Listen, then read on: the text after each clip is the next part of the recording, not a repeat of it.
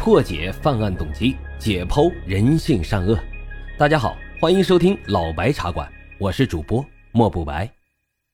老白茶馆是我的首张原创播客专辑，希望大家多多的留言、点赞、订阅、打赏，也欢迎大家加入主播的新米团，来到我们白公馆。您的加入啊，就是对老白最大的支持。已经加团的小耳朵们，赶紧去私信老白，进入到我们的粉丝群中。并且领取啊，属于西米团的专属福利。好了，言归正传，我们开始讲今天的案子。一个漂亮的云南女孩，因为帮助男朋友啊运输毒品而被警方抓获。本来只要是争取立功，说出男友的真实身份，她就能免于一死。但是直到行刑的前一天都不肯松口，被枪决的时候仅仅二十岁。她是谁呢？她就是被很多网友评为中国最美女死囚的陶静。事情啊，还得从头说起。一九九一年十月八号的上午，昆明市儿童医院附近，云南的缉毒警啊，抓获了一个携带并贩卖毒品海洛因的女孩。经过审讯，警方就得知这女孩叫做陶静，一九七一年生人，今年呀刚刚二十岁，是云南德宏瑞丽人，父母呢都是普通的工人。高中毕业以后，陶静没有考上大学，随后去了一家发廊上班。据陶静发廊的同事说呀，这陶静来发廊工作没多久，就认识了一个叫做杨博的男生。这个男生是缅甸华侨，来云南做生意，长得特别帅，出手也比较阔绰，经常光顾发廊。每次来的时候呢，都会给陶静带一些礼物。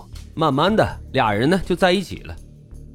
在一起之后啊，这杨博就觉得。陶静在发廊的工作不光辛苦，还不体面，挣的钱也少，就劝陶静赶紧去辞去发廊的工作，在外面租了房子住。杨博挥金如土，陶静跟他在一起之后啊，就几乎没有感受过生活的压力。两个人刚开始同居的时候，陶静觉得自己啊，简直是世界上最幸福的人了。这男朋友不光有钱，长得还帅，为人沉稳，从不张扬，对自己呢也非常好。甚至都开始憧憬着婚后的生活了。可是同居了一段时间之后啊，这陶静就发现杨博这个人啊有点奇怪。虽然说他是商人吧，可是从来没看他进过货，也不知道上下游是怎么交易的，甚至经常啊是神出鬼没的。不在家的时候，这陶静从来都不知道他去哪儿，在干些什么。回家的时间呢也不确定，经常是半夜三更的敲门才回来睡觉，十分的神秘。这陶静就越想越觉得不大对劲，他就直接问杨博：“你究竟干什么生意的呀？”这杨博倒也坦诚，就告诉他自己啊是在做毒品交易。陶静知道了杨博的真实身份后，当时就翻脸了，那怎么可以呀？就吵着要跟他分手。此时陶静啊虽然发现自己意外怀孕了，但还是义无反顾的坚决要跟这个杨博划清界限，到医院去做了人流。之后啊他就回了家。但是令人大跌眼镜的是，几天之后，杨博又来找他的时候，他竟然跟着杨博又一起走了。这次为了避免意外怀孕，他还到医院放了金属的避孕环。也不知道是家里卧床的母亲让陶静感到羞愧，想多赚些钱让母亲过上好日子，还是在离开杨博之后，这陶静发现自己已经离不开他了，又或者是这杨博给了陶静一个让他无法拒绝他的理由。总之啊，明知贩毒行为如此罪恶不赦的陶静，内心还是慢慢的发生了一些变化。从刚开始的坚决到变得动摇，之后在杨博的极力说服之下，他开始了第一次的行动。陶静采取的是私处藏毒的方式。这天啊，杨博带着陶静来到了善邦，拿到货之后，他用避孕套装成了一颗一颗的，然后让陶静塞入了自己的私处，一共两百克。随后告诉陶静与夏家见面的时间和地点、接头暗号等等，陶静就坐着车回了昆明。因为藏得非常隐蔽，陶静在过安检的时候并没有引起检查人员的注意，所以他顺利的就来到了昆明，并在约定的时间地点和夏家碰了头。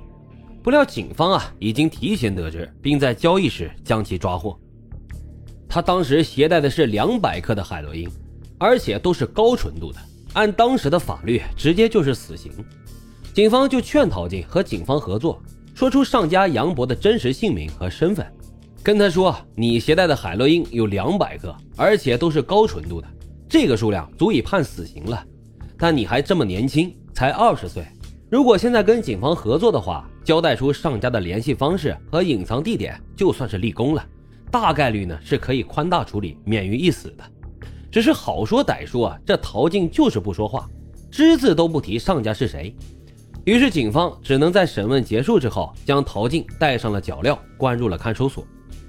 在看守所的那段时间里，警方也联系了陶静的家人，希望能劝动他早日交代。可是陶静啊，自始至终没有松过口，甚至同监狱的人都劝他：“你有这么好宽大处理的条件，为什么就不肯说呢？我们现在这么想立功，连个机会都没有啊，只能等着被枪决。”陶静啊，依然是无动于衷。